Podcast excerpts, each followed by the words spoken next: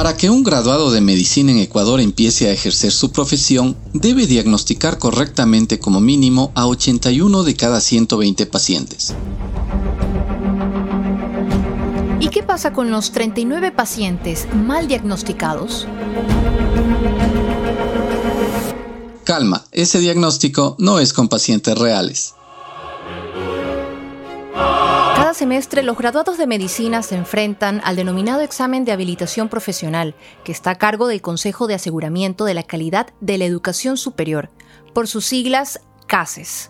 Este examen habilita a los médicos desde 2014 pero la sorpresa de la última prueba que se tomó en octubre pasado fue que un 53% reprobó el examen, que plantea situaciones como esta. Paciente de 8 años pesa 24 kilogramos con estatus convulsivo. Señale el fármaco y dosis correcta de anticonvulsionante que debe ser suministrado inmediatamente. Podríamos decir que esta es una de las preguntas más cortas y fáciles. Pero a lo largo de la simulación hay otras que refieren una docena de síntomas que los flamantes médicos deben dilucidar con base en sus conocimientos adquiridos en 10 semestres de universidad y un año de internado en algún hospital. ¿Qué hizo que más de la mitad de los graduados reprobaran la prueba final? Hola, mi nombre es Gabriela Pinasco, soy editora digital de Revista Vistazo. En este podcast abordaremos los resultados del último examen de habilitación para los médicos que generaron protestas por parte de cientos de graduados que se sintieron afectados por un cambio en la forma de calificación, una molestia que llegó incluso a los tribunales. ¿La prueba fue demasiado exigente? ¿Hay deficiencias en la calidad de enseñanza? La tendencia es la misma en las 21 universidades que ofrecen la carrera de medicina. Para hablar sobre este tema nos acompaña Alejandro Pérez, periodista de revista Vistazo que indagó los problemas asociados a este examen y contrastó con los distintos actores. Las voces de los entrevistados que escucharán fueron grabadas por locutores reproduciendo lo que cada entrevistado dijo durante la investigación. Hola Gabriela y amigos que nos escuchan. Efectivamente, como lo mencionaste, una respuesta podría ser que el examen fue demasiado difícil. Como cada año, en el 2020 se tomaron dos exámenes. El primero en julio, en el que la autoridad evaluadora fijó como mínimo un puntaje de 64 de 120 respuestas válidas. En esa ocasión, el 74% de los postulantes pasó la prueba. Pero en octubre, la exigencia subió. Se requirieron 81 preguntas correctas eso provocó el descontento, como nos lo relata Alison Corral, graduada de la carrera de medicina de la Universidad de las Américas, a quien le informaron eso más de un mes después. Se realizan plantones en el CASES.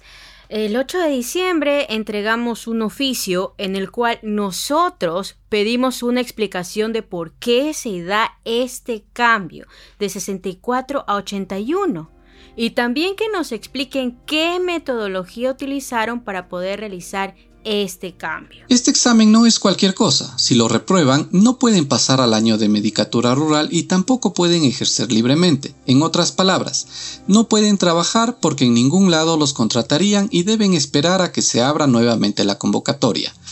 ¿Pero qué motivó este cambio? Alejandro, en una extensa entrevista que brindaron las autoridades del Consejo de Aseguramiento de la Calidad de Educación Superior a Vistazo, explicaron que se trata de una metodología internacional que fija el puntaje mínimo de acuerdo al desempeño de cada grupo de graduados.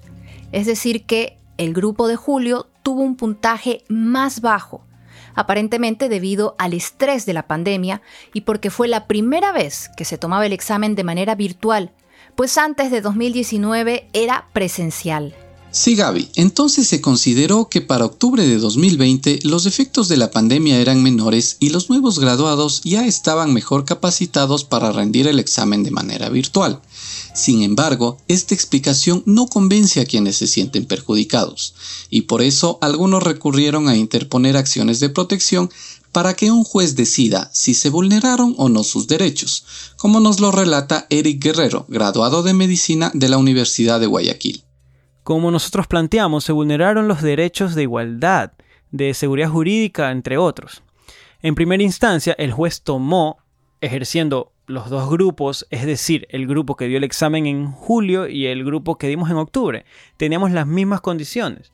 Es decir, que dimos el examen con la misma metodología de calificación, dimos el examen con el mismo método, es decir, en línea desde nuestra casa y en el mismo periodo de pandemia en el que transcurrió todo el 2020 hasta hoy que todavía no ha terminado. ¿Y qué sucede? Al primer grupo se le toma en consideración su participación en pandemia, en el grupo de resultados indica que el grupo 1 sale beneficiado con un puntaje de 64 por considerar su participación en la pandemia y la presión psicológica que esto conlleva. Al grupo 2, lastimosamente no se considera nada de eso, es tomado como un grupo aparte y el puntaje sube a 81 puntos sin previo aviso hubo una filtración al tercer día, y yo como postulante le digo, los compañeros tenían calificaciones de 115 y 117, eran notas casi perfectas a comparación del primer día, que los chicos no tenían ni idea de qué iba a salir y tuvieron puntajes bajísimos de 60 a 80. Algunas acciones de protección han favorecido a los reclamantes, permitiendo que pasen a la base de datos de habilitados y que por tanto ya puedan inscribirse para los cupos en la rural. Los casos de Allison y Eric, por ejemplo, ya ganaron en primera instancia y esperan la ratificación, pero si pierden en segunda instancia deben acogerse al nuevo examen, que será en mayo. Por otro lado, algunos jueces le han dado la razón al CASES y las resoluciones instan a los demandantes a seguir la normativa académica fijada por el organismo de habilitación profesional. Pero ¿por qué un proceso académico termina en los tribunales? Varios decanos consultados coinciden en la validez del método aplicado por el CASES, pero algunos discrepan en la dificultad de la prueba. Ramiro Estrella, decano de la Facultad de Ciencias Médicas de la Universidad Central, dice que hay algunas preguntas de especialidad para la cual los estudiantes recién graduados no están preparados. También señala que no todas las mallas curriculares son iguales y que es necesario estandarizar eso para que todos reciban una formación similar. Bueno, nuestras universidades forman médicos generales formados para la atención primaria. Eh, sin embargo, en estos exámenes usualmente hay preguntas de cardiología especializada. Por ejemplo, de tratamiento de cáncer o de tratamiento suprarrenal, que no tiene mucho que ver con lo que deberían saber los estudiantes. Eh, los estudiantes deberían saber eh, las patologías más contagiosas de nuestro país. Hay que reorganizar ese examen, reorganizar sus objetivos y tratar de que estos exámenes sean más bien una ayuda más que un freno para que nuestros estudiantes puedan ser habilitados profesionalmente. Pero no solo es el tema de la especialidad, sino también de la literatura usada en clases. Los tratamientos para ciertas patologías pueden ser diferentes de un país a otro, y eso puede marcar la diferencia entre una respuesta correcta y el error, como lo explica Alison Clavon. En una pregunta que nos hacían con respecto a la sinusitis, si nosotros leemos bibliografía extranjera, toda la bibliografía extranjera te va a decir que se realiza tomografía, porque tienes los recursos para realizar tomografía.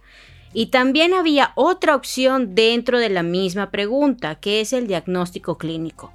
Tú aquí en Ecuador realizas diagnóstico clínico, porque no en todos los lugares tienes acceso a una tomografía, ¿cierto? Entonces, a eso me refiero con las dos opciones. Ahora, nosotros damos el examen para ejercer aquí, para hacer la medicatura rural. Obviamente para todos, la opción era diagnóstico clínico. Cuando nos llega la respuesta nos sale bibliografía de España, que se realiza tomografía. Pero ¿cuál es la realidad? Que estamos en Ecuador.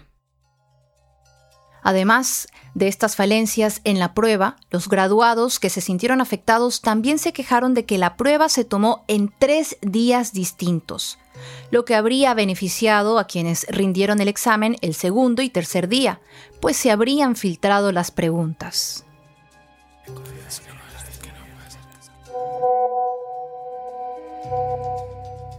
Hubo una filtración al tercer día, y yo como postulante le digo, los compañeros tenían calificaciones de 115 y 117, eran notas casi perfectas a comparación del primer día, que los chicos no tenían ni idea de qué iba a salir y tuvieron puntajes bajísimos de 60 a 80. Los decanos de medicina dicen que no es nada del otro mundo que el puntaje mínimo se fije posterior a la rendición de la prueba, en función del rendimiento de cada grupo. Errores a corregirse. La filtración de las pruebas, preguntas que induzcan al error por la aplicación de diferentes métodos de diagnóstico y preguntas no diseñadas para médicos generales. Así opina el decano de la Universidad Central, Ramiro Estrella. Hay que reorganizar ese examen, reorganizar sus objetivos y tratar de que estos exámenes sean más bien una ayuda más que un freno para que nuestros estudiantes puedan ser habilitados profesionalmente. Ahora, más allá del examen, también hay que preguntarse sobre la calidad de enseñanza de las escuelas de medicina. ¿Están preparando buenos profesionales? Porque queda la duda si es que más de la mitad de los graduados aprueban el examen final. Precisamente, esa es la segunda parte del diagnóstico del que hablábamos al principio. ¿Falla la prueba o fallan las 21 universidades que ofertan la carrera de medicina? Según los datos proporcionados por el CASES, hay universidades que lograron que el 80% y hasta el 90% de sus graduados aprueben el examen de habilitación profesional en esta última convocatoria. Y hay casos en los que apenas superaron el 30%. ¿Qué significa esto? Esa es la gran pregunta. Si se supone que todas las carreras están acreditadas, ¿por qué hay carreras que logran que apenas apruebe el 30% de sus graduados de medicina? Para entender esto, Adriana Romero, consejera encargada del examen de habilitación profesional del CASES, dice que la acreditación no tiene nada que ver con la habilitación. El examen de habilitación profesional responde a una lógica personal, porque es la persona la que se habilita profesionalmente no es una lógica institucional, distinto a lo que es relacionado a la habilitación de la carrera. Aún si así fuera, ¿qué pasa con esas universidades? Es preocupante que unas tengan excelentes resultados y otras muy deficientes. Solo para poner un ejemplo. Mientras las seis universidades, entre privadas, cofinanciadas y públicas, que ofertan medicina en la provincia de Pichincha, tienen un promedio del 76% de aprobación en el examen de habilitación, en Manabí, sus dos universidades presentan un promedio del 32%. Es decir, en Manabí aprueba uno de cada tres graduados. La consejera Adriana Romero dice que luego de cada prueba se presenta un informe pormenorizado a cada universidad. En reiteradas ocasiones, Vistazo pidió al CASES el porcentaje de aprobados por cada universidad con el objetivo de divulgarlo y que se corrijan los posibles errores en las universidades con puntajes más bajos. Pero negaron la información aduciendo que no se puede tomar esto como un ranking para estigmatizar a los centros de estudios con más bajos rendimientos. El CASES no está por hacer un listado del mejor versus el peor. El CASES es una entidad técnica que lo que hace es revisar una serie de variables para que en base a eso pueda dictaminar resultados. En el caso que nos convoca hoy, por ejemplo, aprobado o no aprobado. Y esa aprobación significa habilitado o no habilitado. Habilitado o no habilitado. Esa es la cuestión. El 53% de graduados de medicina fracasaron en el examen que los habilita como profesionales. La próxima prueba en mayo será determinante, pues se sabrá si sube o baja el puntaje mínimo, lo que permitirá saber en dónde están las posibles fallas, si está fallando la dificultad de la prueba o si en realidad son algunas universidades las que no están preparando buenos profesionales y hacen bajar el promedio de todos los graduados. De todos modos, algunos graduados que quizá no lo merecían ya perdieron un semestre de no poder trabajar, pues no pudieron hacer la rural ni laborar en ninguna clínica u hospital. Fueron 3.844 los graduados que rindieron el examen en octubre pasado, y alrededor de 2.000 de ellos deben presentarse nuevamente a la prueba en mayo de este año. Entonces, esa será la prueba de fuego para saber qué realmente está fallando en la habilitación de nuestros médicos, si falla el examen, las universidades o los graduados.